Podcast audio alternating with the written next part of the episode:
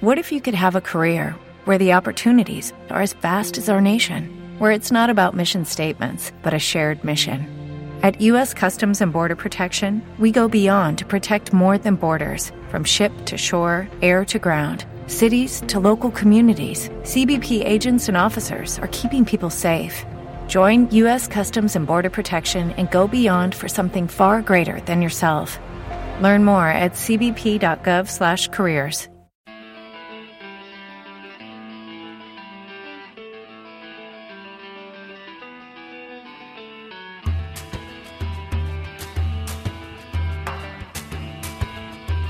Piedra de toque con Iñaki Macazaga.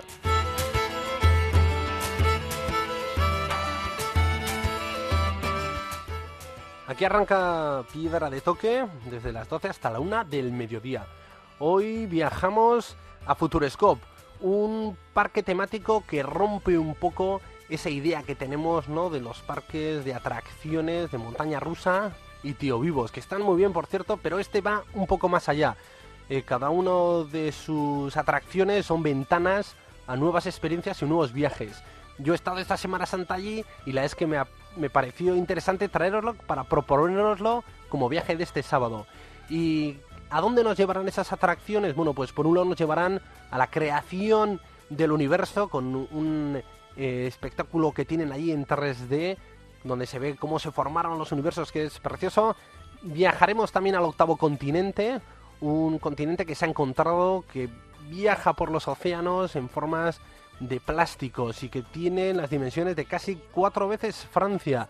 Bueno, pues viajaremos también allí a través de las propuestas que tiene Futuroscope. Viajaremos también a los animales del futuro y muchas otras cosas que nos eh, propondrá Monse, que será nuestra guía a Futuroscope, que además está cerca aquí, o relativamente cerca de Euskadi, a apenas cuatro horas. Y de Futuroscope, de un viaje de viajes, pues acompañaremos a Oscar Presilla en el viaje que está emprendiendo ahora. Él solo se ha comprado un billete de ida, lleva ya 18 meses viajando a cargo de ese primer billete a Kanmandú. Él ha dejado la banca y ha abierto, pues eso, un paréntesis en su vida y ha sacado la mochila y se ha puesto a viajar. Eh, ¿Qué ha viajado durante estos 18 meses? ¿Por dónde ha ido? Bueno, pues ha ido por Nepal, ha ido por la India, ha ido por Sri Lanka, por Malasia, Brunei, Tailandia, Birmania, Camboya, Laos, Vietnam. Y lejos de cansarse, lejos de tener ganas ya de cerrar este paréntesis, está decidido a ampliarlo incluso un par de años más. Bueno, pues hablaremos cómo es eso de abrirse paréntesis en la vida, cómo es eso de ser viajero de profesión ahora durante meses y, por qué no, también conocer qué experiencias ha tenido en estos meses. Y por último, de ir a Futuroscope, de irnos al sudeste asiático con Oscar, pues aparecerá Kiko Betelu con esa inyección semanal por los viajes, por la montaña, por la aventura y por los buenos libros.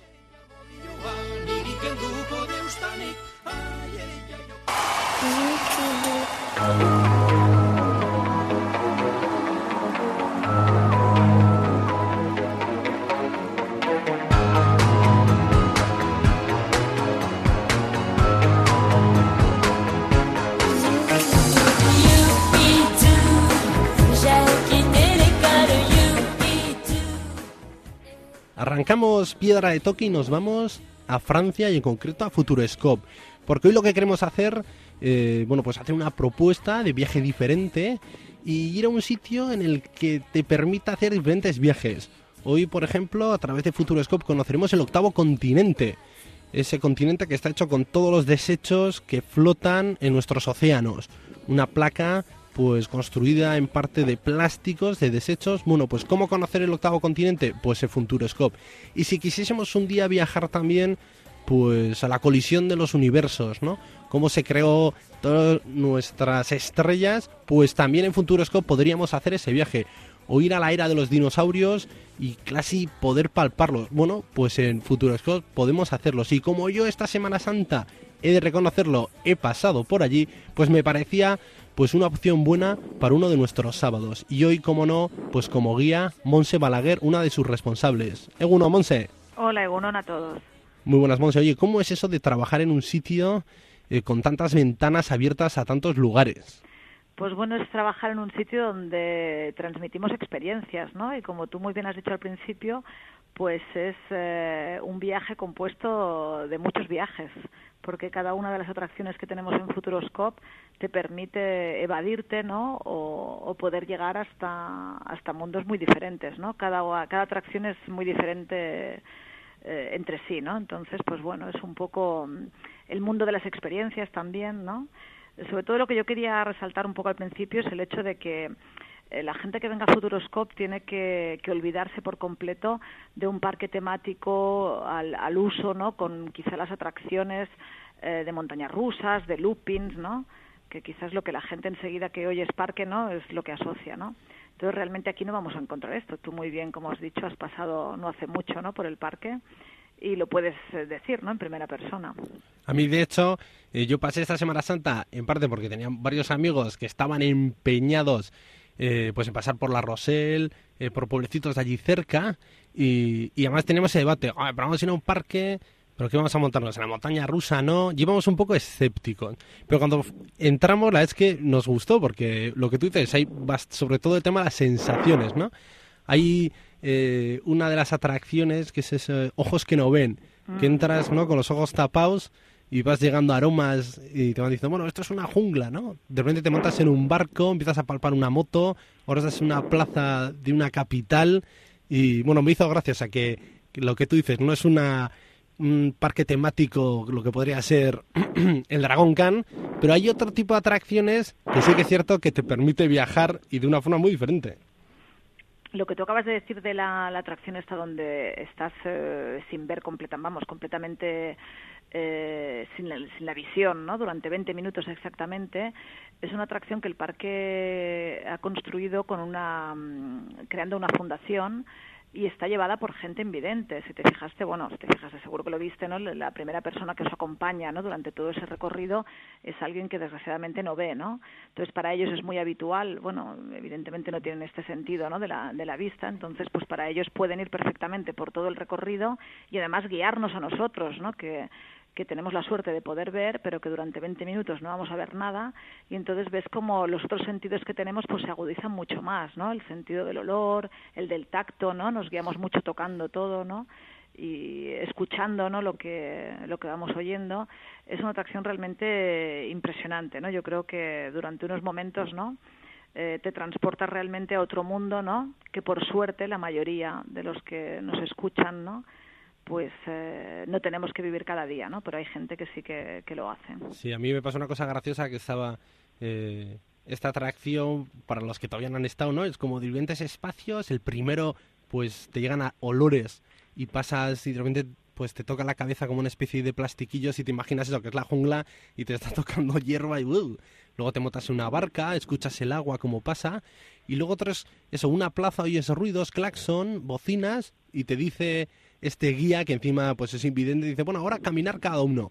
Ah, cuando te, te, separa, ¿no? Que te dice, ahora os soltáis, ¿no? Porque claro, esto la verdad es que es curioso, ¿no? Porque eh, yo lo he hecho varias veces y a pesar de, de haberla hecho y tal, eh, vamos, voy agarradísima a la persona que tengo delante y no me quiero soltar bajo ningún concepto, ¿no? Es decir, que aunque la persona que tienes delante está igualmente sin ver igual que tú, pero te da una sensación de seguridad, ¿no? Y en realidad durante todo el recorrido siempre vas agarrado ¿no? de una mano con, el, con la persona por el hombro ¿no? que está delante tuyo, pero en ese momento es verdad que él dice, ahora os soltáis y podéis andar por ahí. Y realmente, ¿no? Tienes, vamos, tú tienes ganas de no soltar a nadie, ¿no? Y, de no moverte porque dices, bueno, ¿no? ¿Qué, qué, va a pasar? ¿Por dónde voy a pasar? ¿no? Estás eh, completamente... Eh, bueno, pues desubicado. sí, desubicado, ¿no? Sí, yo te he contado porque yo me quedé detrás, eh, hay, como figuras también humanas y llevamos en un grupo mixto, entonces de repente toco y digo, iba, ¿qué es esto? Pues alguien. Entonces está todo el mundo más o menos en silencio y yo como esperando a que avanzara, que avanzara y tocaba y era telilla y claro, tampoco me apetecía seguir tocando. Claro, porque a ver si tocabas a alguien del grupo, ¿no? Y al final era como, oye, el último ha llegado. Yo no, no, que aquí estoy, pero que, que, que, no avanza nadie. Y ya llegó este hombre, me cogió de la mano, a ver la ah, mano. te rescataron entonces. Pero me hizo gracia porque como la, el parque también tiene otras atracciones que es pues 3D, ¿no? Ves las imágenes casi las puedes tocar esta que se parece que estás dentro del mar. O volando. De repente llegas a una en la que... En la que no ves nada, ¿no? y que claro, mucha gente también piensa en Futuroscope como el parque de la imagen. Entonces ha chocado mucho que en el parque un poco, ¿no? Pues de imagen, de tecnología y de grandes pantallas hagamos algo en la cual no ves nada, ¿no? Es totalmente lo opuesto a la, imagen, ¿no?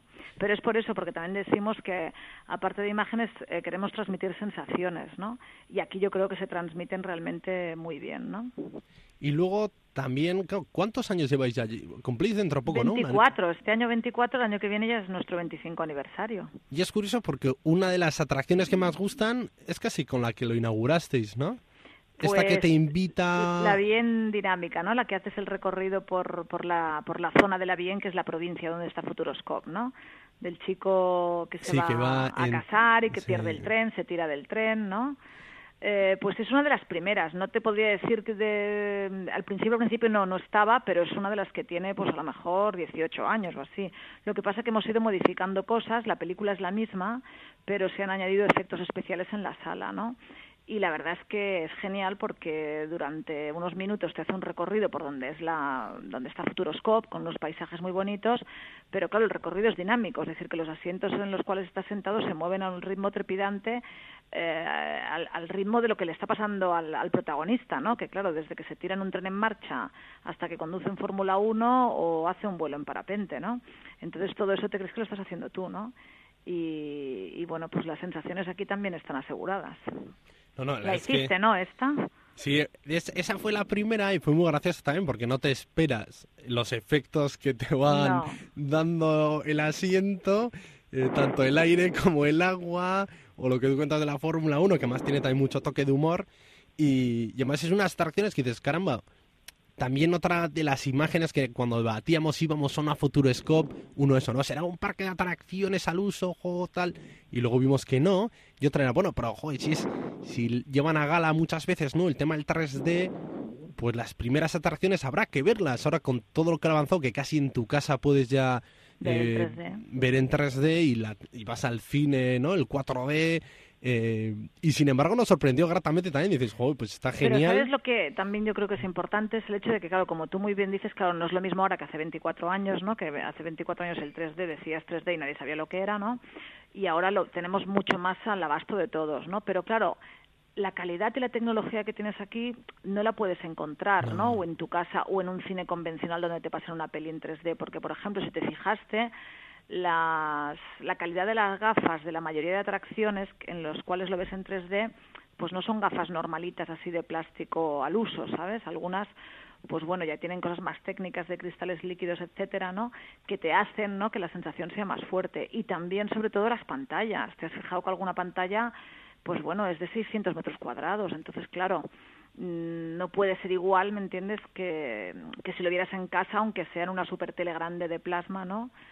O incluso en la pantalla de un cine. Son mucho más grandes que las pantallas que hay en el cine convencional. ¿no? no, no es una gozada. La es que sí que consigue el tema de las sensaciones y luego de teletransportaste.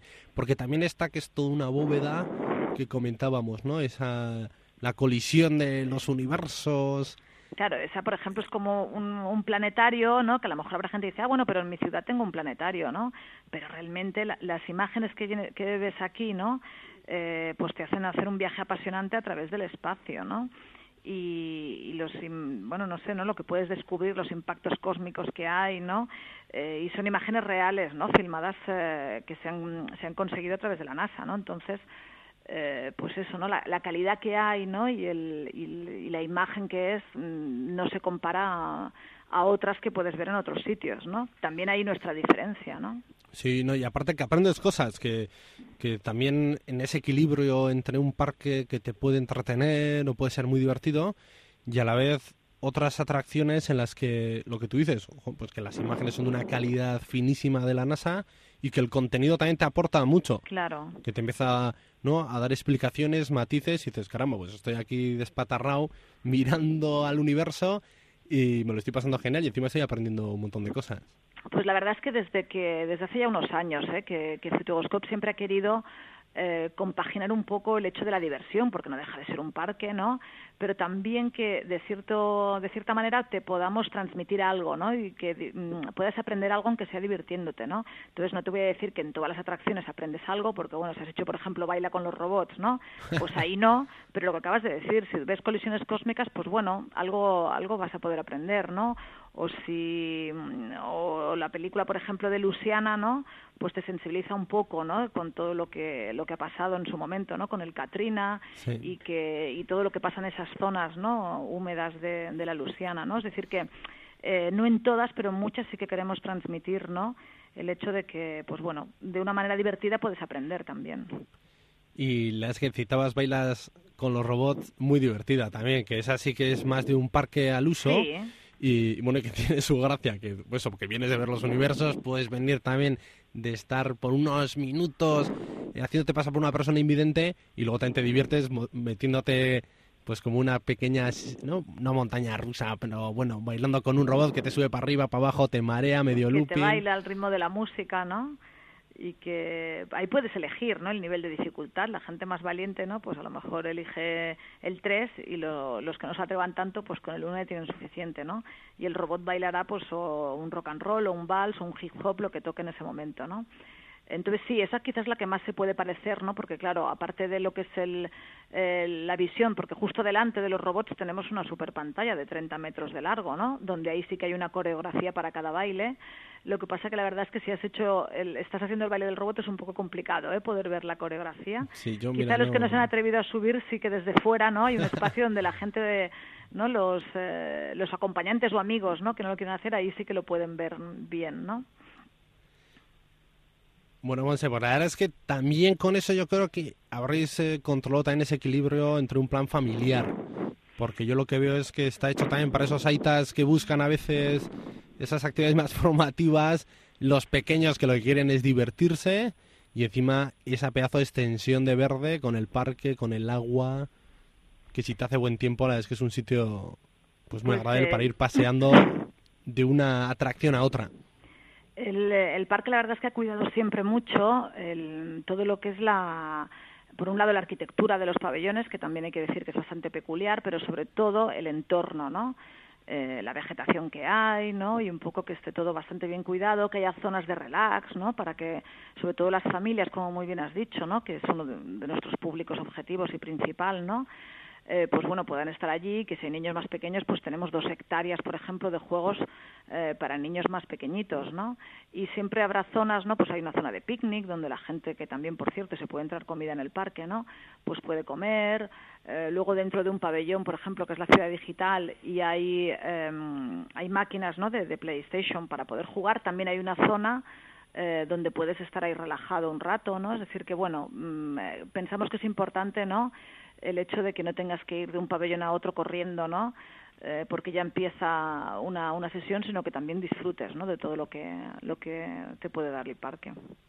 Muy bien, pues muchísimas gracias por acompañarnos en este viaje que queremos hacer hoy también alternativo a través de ofertas o propuestas de fin de semana o ahora que ha pasado la Semana Santa, pues ya de cara al verano, diferentes por Francia, que además es una región bonita, ¿no? La zona de la Roselle. Hombre, la verdad es que la región donde se encuentra Futuroscope se llama Poitou-Charentes y yo creo que es una zona eh, quizá no tan conocida, ¿no? Pues evidentemente como París o como otras regiones de Francia, pero muy muy bonita, ¿no? En la costa tenemos la ciudad de La Rochelle, eh, que además este año tiene eh, celebra el décimo aniversario de un acuario que hay que es espectacular, ¿no?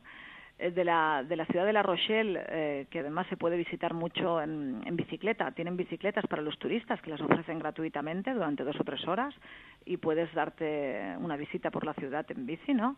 Eh, hay también un, está conectada por un puente a la isla de Ré, que la isla de Ré la verdad es que, bueno, es, es paradisiaca, ¿no? Entonces el hecho de que puedas pasar o en bici o en coche, ¿no? A la isla también es muy curioso, ¿no? Y yo creo que de verdad de vosotros, mm, desde ahí, desde el País Vasco, tenéis la ventaja de que además estáis muy bien conectados, ¿no? Aparte de cerca, eh, tenéis el tren que, que hace el recorrido desde Endaya hasta Poitiers.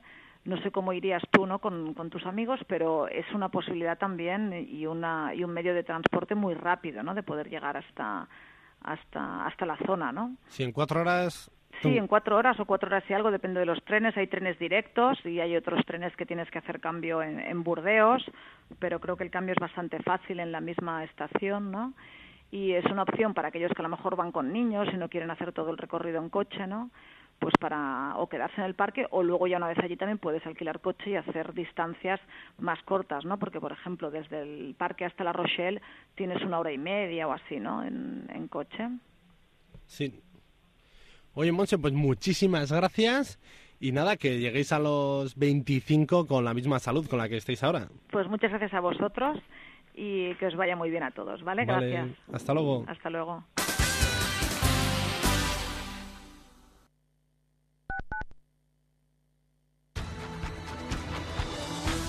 Este domingo, Feria Agrícola y de Artesanía en Verango.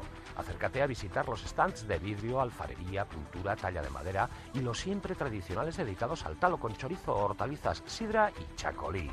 Dentro de la feria, decimotercer campeonato de Euskadi de pastel vasco. Te esperamos en el Parque Moreaga.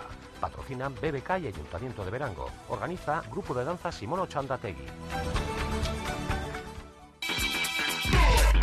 Ayuich Motor, concesionario Audi Volkswagen. Amplia exposición de vehículos nuevos y de ocasión. Ayuich Motor, taller mecánico oficial, recambios, accesorios. Ayuich Motor, 2.000 metros cuadrados a tu servicio en pleno centro de Durango, en la calle Ayuich sin número. Ayuich Motor, garantía en nuestro servicio. Kepa Junquera, el escritor Ibertsolari Xavier Muriza y Leyoa Cándica Corala presentan este sábado en el Polideportivo de Leyoa Betty Bici, un proyecto discográfico diferente sobre antiguas coplas vizcaínas y clásicas melodías de danza. Entradas ya a la venta en Cultur Leyoa y en cajeros multiservicios BBK, Antolatzailea, Leyoa Koudala eta Cultur Leyoa. Super oferta tres días en Supermercados Ercoreca. Hasta el 30 de abril. Aceite virgen extra coipe 2,89 euros litro. Langostino grande extra 9,95 euros el kilo. Alcachofa de Tudela 0,99 euros kilo. Super oferta tres días en Supermercados Ercoreca.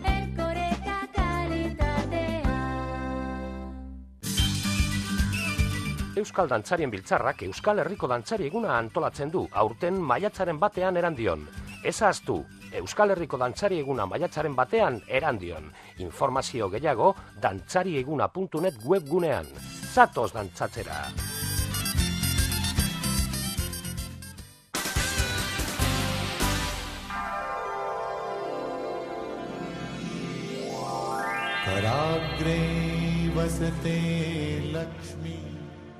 Continuamos en Piedra de Toque Onda Vasca y nos vamos de Futuroscope al sudeste asiático. Ahora nos vamos con Oscar Presilla.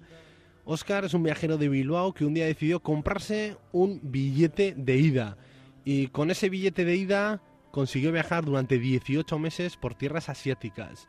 Eh, primero Katmandú, Nepal, después la India, Sri Lanka, Malasia, Brunei, Tailandia, Birmania, Camboya, Laos y Vietnam. Eh, Oscar ya dio de hola. sí, ya dio de sí ese primer billete, ¿no? Eh, ¿Perdona? Que ya dio de sí ese billete solo de ida. Eh, Exactamente, sí, e- ese era el plan en principio. eh, coger un billete de ida a un sitio determinado y a Katmandú en este caso y moverme por Asia pues sin, sin un itinerario muy determinado y, sin prisa, sin más o menos moviéndome sobre la marcha, ¿no? Según me decía mi instinto o tal y sí, al principio iba a estar cerca de un año, luego ya lo fui prorrogando un poquito, un poquito y al final pues han sido 18 meses, un, un año y medio. Y un viaje- que hemos hecho la primera etapa. Primera etapa, o sea que esto va a continuar. sí, sí, sí, sí. Ahora pues se viene por una serie de razones, pues he pasado por aquí, por, por Bilbao, y más o menos llevo aquí tres semanas en Bilbao, ahora a final del mes me iré a Lanzarote, estaré otro mesecito ahí en Lanzarote y, e intentaré a ver si puedo conseguir un embarque en un velero para cruzar el Atlántico a fin de año y seguir otro añito o así más por, por Sudamérica y entre tanto pues volverme a Asia los meses que quedan hasta, hasta noviembre o diciembre, que es la época buena para, para cruzar el Atlántico en barco. Veo que en Asia tienes ya pasión, ¿no? Porque algún otro viaje anterior que has hecho, ¿no? Viajando a mi aire, cinco Sí. semanas, Jordania, Tailandia, Laos. Y aquel otro viaje en furgoneta, eh, ya 2007, ¿no? Nueva Zelanda, casi dos meses. Nueva Zelanda y Australia también conocí a uno hace unos años. Pero sí, generalmente viajar a Asia me gusta mucho por varios factores, ¿no? Por un lado, es un sitio donde el nivel de vida, pues lógicamente es mucho más barato que en el mundo occidental, que en Europa. Y entonces, pues para viajar durante una larga temporada, te sale, digamos, barato vivir en esos, en esos países, ¿no? Luego, por otro lado, también tenemos el, pues el, eh, la cultura de esos países, las tradiciones, el folclore, las religiones, que todo es distinto a lo que estamos acostumbrados, ¿no? Y entonces, pues esto lo hace muy interesante. Y luego otra cosa para mí que creo que también es muy importante es la seguridad.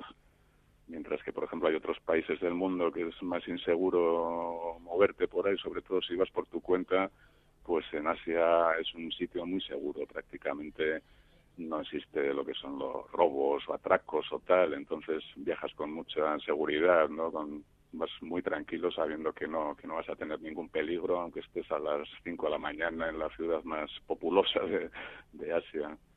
Bueno, imagino que también hay valor, ¿eh? porque que me digas sitios seguros, pero Tailandia a cualquier hora o Birmania o Vietnam, Laos, no sé. A veces la imagen que tienes de una eh, ciudad de estas de madrugada, o igual es más por influencia del cine, pero yo no sé si podrías ir tranquilo ahí con las manos en los bolsillos.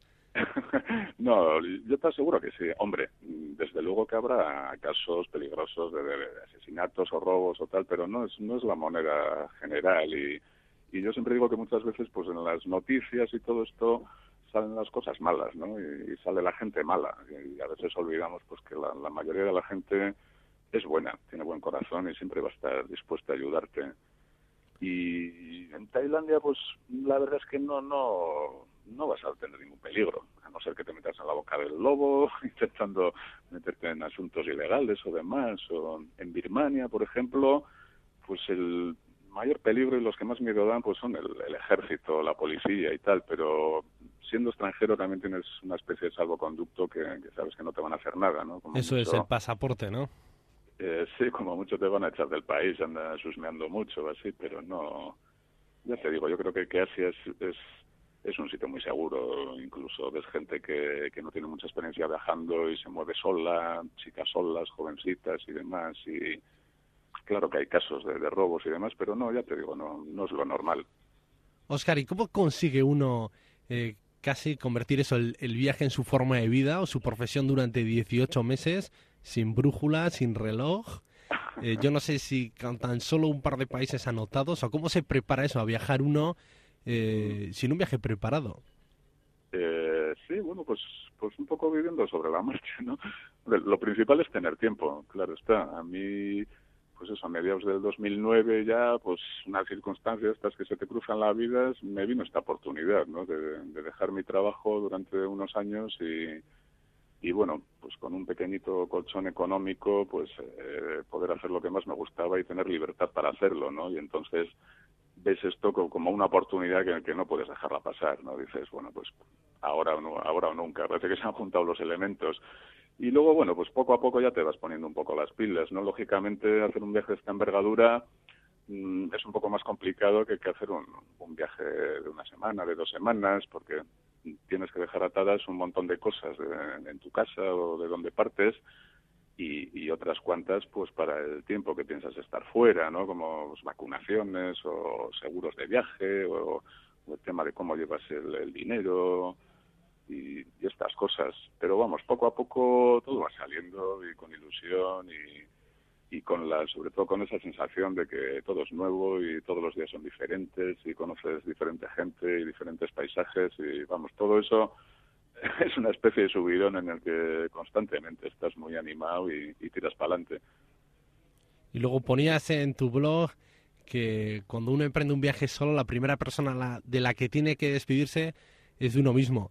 Se ve que basta que uno viaje solo sin mucho preparativo para que el viaje eh, al final sea intenso y uno conozca a mucha gente y se encuentre ¿no? con muchas más experiencias de las esperadas. Exactamente, tiene, razón. no, sé, siento decirlo, pero no sé quién, quién dijo esa frase ahora mismo, no lo recuerdo, pero, pero es muy acertada, ¿no? Porque aparte de todo lo nuevo que vas a conocer y, y toda la gente nueva que vas a conocer, experiencias nuevas, etcétera, pues también tú mismo vas a sufrir una transformación, que quieras o no, y, normalmente pues es a, a mejor, ¿no? A intentar cuando te conoces mucho mejor a ti mismo, yo creo que ganas en, humildad bastante, porque te pones al nivel de, pues muchas veces de, gente muchísimo más pobre que tú, etcétera, etcétera, y, claro, es un, es un cambio muy grande. Luego la, la vuelta a Occidente pues sí que es, es bastante chocante, ¿no? Entonces, lo mejor es eso, cuando emprendes un viaje de estos, soltar todos los prejuicios y ser tú mismo y, para adelante. Y despedirte de ti mismo, de, lo que eras hasta ese momento, sí. Despedirte sobre todo con un hasta la vista y, porque cambia mucho, ¿no? Aquí la forma de vida que llevamos, no sé si ahora tendrás la suerte no, lo que se llama desde aquí la suerte de poder luego incorporarte otra vez al trabajo o la desgracia. Decir, ahí pierdo por fin esa libertad. A lo tonto, pues casi has estado en 12 países, ¿no? En 18 meses. Y que además son países eh, que hay que ir a estar allí. Porque no que nos llega aquí de Brunei o de Tailandia, que igual llega algo más. Pero Laos, Vietnam, Birmania, Nepal. Pues llegan cosas muy filtradas que imagino que no será nada como estar allí, lo que tú dices, ¿no? Caminando tranquilo, la hora que sea, con la compañía que sea. Claro, claro, claro que sí. Y, a la vez vas viendo eso, ¿no? Que en cada sitio que ves, pues también te, va abriendo la mente y, y te van surgiendo oportunidades para, no sé, quizás para ver otra otros alicientes en tu vida o otro destino donde vayas a vivir o desde luego por lo menos poder tener esa libertad ¿no? para, para poder pensarlo, para decir, coño, pues, pues igual me intento establecer unos años aquí o allá, o ahora intento dedicarme a trabajar en esto, o, a trabajar en lo menos que, que pueda, o, o no lo sé, porque también es verdad que, que sí, yo se supone que tendré que volver a mi trabajo, tenemos una especie de contrato especial en el que tengo la vuelta asegurada al trabajo, pero hasta ahora he trabajado 20 años en la banca y, y la verdad que me va me, va a costar la vuelta a, una forma de vida tan diferente. Entonces, bueno, pues eso, de momento tengo abiertas todas mis expectativas y, quién sabe, ya veremos. Vamos a seguir aprovechando el día a día y, viviendo, que es lo que cuenta. O sea que en tu caso lo que has ido descubriendo es eso, el poder vivir el día a día. Sí, sí, eso me parece fundamental, el tener la sensación esa de que un día te cunde tanto como, una semana, ¿no? Cuando estás enfrascado en el mundo laboral, en tal, en cual, y, sobre todo eso, ¿no? Que, que, te cunde muchísimo debido a todo el cúmulo de experiencias que tienes y ya que realmente estás viviendo como te gusta y haciendo lo que quieres y sin obligaciones, despertándote con tu reloj biológico, no con un despertador que, que lo tirarías por la ventana y estas cosas. Y decías que se te pasa por la cabeza a veces echar el ancla en algún lugar. Eh, pues sí, sí. De, momento, ahora cuando voy a lanzar otro, intentaré hablar con el trabajo para, para que me den un par de años más de excedencia hasta el 2014. Y entonces, pues seguramente me dirán que sí, viendo cómo está la cosa ahora. Y entonces, pues durante estos tres años, sí, es muy fácil que, que me acabe enamorando de, algún sitio así en Tailandia o en Indonesia o o quién sabe, o, vamos, seguir así nomadeando, nomadeando un poquito por el mundo, ¿no? Por, por Asia, por Sudamérica. Ya te digo, mi intención también es a final de año ya cruzar el Atlántico y tirar para Sudamérica. O sea que quién sabe, quizás allí en Sudamérica también encuentre algo que, que me haga replantearme muchas cosas eh, o establecerme, lo que sea. O sea que tu próximo viaje de ida eh, será en barco o va a ser en avión y ya llegar directamente a Latinoamérica? Eh, no, intentaré ir en, barco, en velero, porque eh, por Canarias, pues bueno, ahí navegamos habitualmente, ¿no? Es un sitio excelente para navegar a vela, las Islas Canarias. Y en la época buena, cuando empiezan los alisios y todos los veleros eh, cruzan el Atlántico para ir a América, pues esto suele ser entre a partir de finales de noviembre noviembre, diciembre, enero, entonces es una parada obligatoria a las Islas Canarias, ¿no? Por allí pasan miles y miles de, veleros y muchos de ellos pues siempre necesitan tripulación, ¿no? Entonces es un, bueno, no, no es difícil si te mueves un poco y tienes contactos hacer pues, lo que se llama barco stop, ¿no? Yo, ya lo he hecho un par de veces y, me salió bien y, entonces pues es una bonita manera de cruzar el Atlántico en ¿no? Una experiencia bonita en velero para luego seguir el, viaje por Sudamérica, pues ya vuelta, vuelta otra vez con los autobuses, etcétera, etcétera. O sea, que has hecho barco stop con tu letrero también de cartón que pone hacia, hacia Brasil, en el pues, puerto. Pues, pues, la primera vez lo hice en el año 2000, sí, en el año 2000. Eh, que todavía, vamos, lo, de internet esto estaba empezando, o yo era un, un cateto entonces y no me enteraba, pero no, no se movía tanta información como ahora. Entonces, en aquella época sí, pues tuve que ir por puertos deportivos de, algunas islas de Canarias, pegando carteles y demás, entrando a barcos de gente a preguntar. Y, y allí de unos días, pues nada, un americano me, llamó y, bajé con él hasta Cabo Verde. Y luego en alguna otra ocasión, pues también, eh, hace unos años también subí un velero hasta, hasta Mallorca, ¿no? Para, para una empresa de charters de, allí, de, Baleares. Y, pero vamos, Canarias es un sitio estratégico en, en la navegación a vela, ¿sí? sobre todo la gente que vive dando vueltas al globo una y otra vez. Y entonces es, es un sitio muy, muy, no te voy a decir fácil, pero vamos, sí, sí que si te mueves un poco puedes conseguir un, embarque. Bueno, Oscar, oye, pues es que ricasco por eh, hablarnos hoy de tu viaje aquí en Onda Vasca, esta mañana de sábado. Y bueno, vemos que te tenemos que seguir, ¿eh? Porque hoy hemos ido soltando un poco tus experiencias, pero claro, yo decía, bueno, una persona de la banca convertidora, ¿no? Pues en un viajero y disfrutó porque se ve 18 meses, 12 países.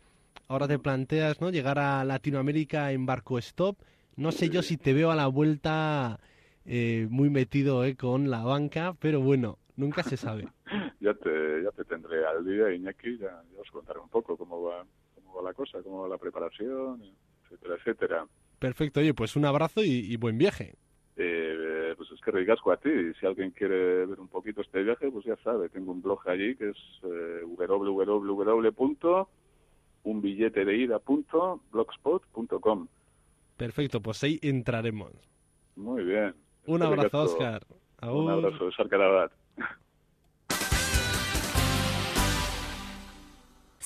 Chacolí Señorío de Astoviza, fresco, afrutado, muy suave. Pídalo por su nombre, Señorío de Astoviza, el Chacolí blanco con denominación de origen para los grandes y pequeños momentos, Chacolí Señorío de Astoviza. Visite nuestra bodega, infórmese en senoriodeastoviza.com.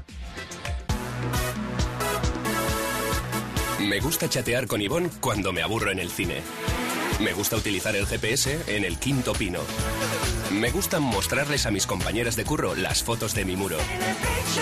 En fin, me gusta, me gusta de Euskaltel. Ahora por ser cliente de Internet en casa, tienes incluido Internet en el móvil gratis para siempre. Me gusta, solo para clientes de Euskaltel. Junto a Jaca, camping privado Pirineos, parcelas y bungalows nórdicos en propiedad. Un complejo turístico de 50.000 metros cuadrados en plena naturaleza, con piscinas, frontón, tenis, barbacoas, parque infantil, todo de acceso exclusivo para socios. Disfrute en propiedad de su camping privado en régimen de comunidad de propietarios. Informes en el teléfono 974 37 73 51 o en la web campingpirineos.es. Posada La Victoria, en Cantabria, entre Santander, Santillana y Suances, en Miengo, pueblo con playa, campo y muy cerca. Ahora, increíble oferta. Posada La Victoria le ofrece por solo 50 euros noche la pareja, habitación doble con bañera, hidromasaje y desayuno incluido. Solo en Posada La Victoria, en Miengo, Cantabria. Noche, pareja, en habitación con hidromasaje y desayuno, solo 50 euros. Más información en el 942 57 7723 o en posadalavictoria.es. En Llanes, Asturias, Camping Río Purón para tiendas y caravanas, además de alquiler de bungalows modernos y totalmente equipados para su comodidad. El Camping Río Purón ofrece gratis a sus clientes piscina con solarium, gimnasio, sauna, baño turco. Sí, gratis para los clientes, solo en el Camping Río Purón. Más información en riopurón.com o en el teléfono 985 41 7199.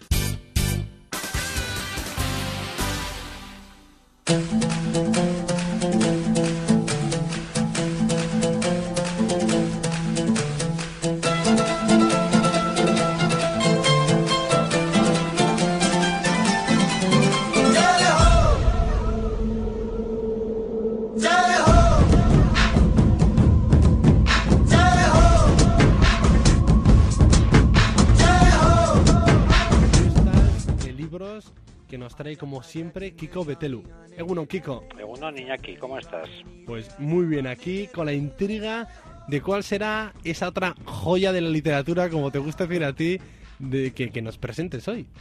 Pues mira, eh, como creo recordar que la semana pasada hablamos del Naranjo de Bulnes, de la, de la gran montaña de la dificultad española, por, podríamos decir de alguna manera, esta vez rebuscando en Muga algún libro que, que nos llevase a otro sitio y sobre todo que nos llevase pues a los a los tiempos heroicos me he encontrado con, con eso con otra joyita que me ha apetecido mucho traerla que se titula Escaladas en los Alpes de Albert Frederick Mamery.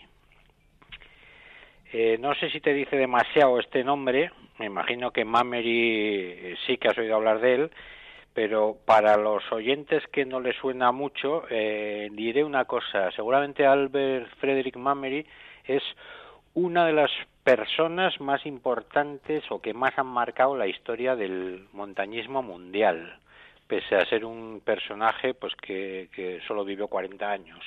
¿Y sabes por qué?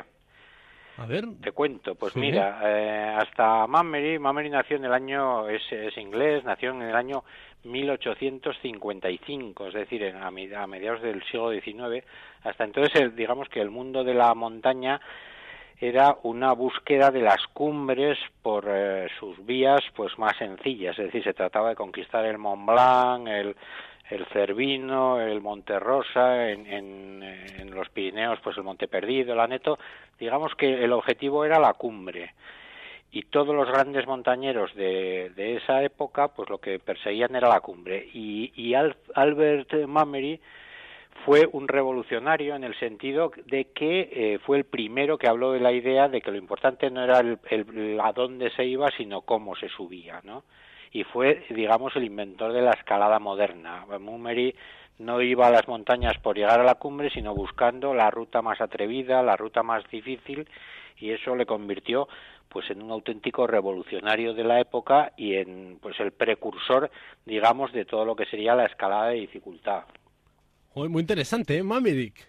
Albert Frederick Mamery, sí, eh, ya te digo y por, por eso te lo he preguntado porque es que es un personaje que a mí siempre me ha parecido que es de los de los que no ha sido suficientemente reconocido porque yo creo que hay muchísimo alpinista pues mucho más famoso y sin embargo realmente este es pues casi casi ya te digo el, el, el, el padre de la dificultad. De hecho pues en sus tiempos que eh, para cuando este digamos tiene 20 años estamos hablando de 1875 ya se ha escalado el Cervino, que sería un poco el último grande que cayó en los, en los Alpes, pues este lo que se encuentra es eso, todas las montañas han sido escaladas y a él lo que va a empezar a hacer es abrir nuevas rutas. Entonces Mamery escala varias veces el Cervino, pero siempre por rutas diferentes a la normal. Es el primero en la lista Azmut, creo recordar que también es el primero en la lista Frugen, que es la más complicada de las cuatro aristas del Cervino, y así sucesivamente. Primero con guías y según va cogiendo experiencia sin guías, pues es el primero en subir el Mont Blanc por la Bremba, hace vías de dificultad en los Drus. En general, la mayor parte de las vías difíciles de, los Alpes eh, son obra suya en unos pocos años. Y este libro, como te recuerdo el título, Escaladas en los Alpes, pues es una especie de, de narración de todas esas escaladas, ya te digo, buscando dificultad, no buscando cumbres. Es curioso que ese mensaje todavía suena un poco a revolucionario. Cuando nos llegan lo que tú dices, esos montañeros un poco más anónimos, que sus nombres no nos dicen todavía mucho, solo nos dicen los que hacen cima, ¿no? O coleccionan cimas o llegan Sí, Sí, yo, yo creo que buscando paralelismos, pues nos podíamos ir, y ahora hablaremos también, porque hasta en eso fue un precursor, pero buscando paralelismos a, a ese a ese mensaje, pues nos podríamos encontrar lo que ocurre ahora en el Himalaya, ¿no? Con las repeticiones de ocho miles, ¿no? Y, y repeticiones de, de, de pues Everest, K2 y tal y cual, pero prácticamente siempre por las mismas rutas que ya han sido ascendidas, cuando en todas estas montañas hay rutas todavía vírgenes, o sea, lo que pasa es que, claro, hace falta tener muchísima fuerza y muchísimas cosas para, para hacer cosas nuevas en el Himalaya. Estamos hablando de una dimensión, por supuesto, diferente a la de los Alpes. No es ánimo de crítica, pero bueno, de alguna manera sí que sí que es eso, ¿no? Es decir, no a Mameri no le interesaba la cumbre y lo que hacía era buscar siempre la vía más complicada posible. Hace no mucho pasó por aquí, por Piedra de Toque, Alex Chicón. Sí. Nada más llegar del G1, esta invernal, ¿no? Que ha habido intentando abrir Sí. una vía nueva, temperaturas de menos 45, encima en invierno, y él decía, es que los himalayistas estamos ya aburriendo. Claro. Y con eso quería decir, no, yo no soy juez, no vengo a valorar si hay otros que hacen cosas mejores o peores. Todos hacen cosas muy chulas y ahí está la montaña como jueza. Pero, joder, siempre haciendo lo mismo hay que innovar, pero claro, la innovación es ese peaje que, que está en una forma muy fuerte. ser muy bueno, hay que hay que informarse mucho, hay que yo creo que hay que incluso leer mucho, ¿eh? Yo estoy seguro que hay que hoy una de las cosas y a lo mejor eh, con este programa estamos eh, ayudando un poquito a resolver es es que se se va al, al Aneto, luego se va al Mont Blanc, luego se va al Choyu y, y no se conoce casi nada de las cordilleras, ¿no? De las de los todavía centenares de montañas sin apenas ascensiones que hay, por ejemplo, en el Himalaya y en los Andes, ¿no? Fíjate, Albert eh, que, que aquí en realidad narra sus escaladas en los Alpes, fue el primero, cuando aquí él ya le pareció que hacía de todo y que tenía la suficiente eh, experiencia, pues fue el primer escalador occidental que, que fue al Cáucaso, y allí hizo varias vías muy importantes también y luego fue el primero que intentó escalar un 8000 en el año 1895 intentó el Nanga Parbat y murió en el intento desapareció en el intento. Desapareció en el Nanga Parbat. eso es fue el primer intento de escalada a un 8000 Mm, o sea que te digo que por eso te decía antes que este hombre fue un auténtico revolucionario. En los Alpes se dedicó a las vías de dificultad y cuando ya le pareció que aquí se le quedaba pequeño, pues fue el primero que fue a intentar cumbre en un 8000. Lo que pasa es que eso le vino muy grande y, y desapareció en el intento. Escaladas en los Alpes. De Albert Frederick Mamery, una Mamery. edición de, de, aunque es un libro clásico, te puedes imaginar, es una edición de desnivel sacada hace unos poquitos años y que tiene fotos y está muy bonita, muy recomendable. Muy bien, Kiko, pues yo me la apunto. Y nada, es que ricasco una vez más por estar este sábado con nosotros y que disfrutes lo que te queda del día si no estás ya por ahí. Bueno, eso te lo cuento el sábado que viene. Vale, un abrazo. Venga, un abrazo.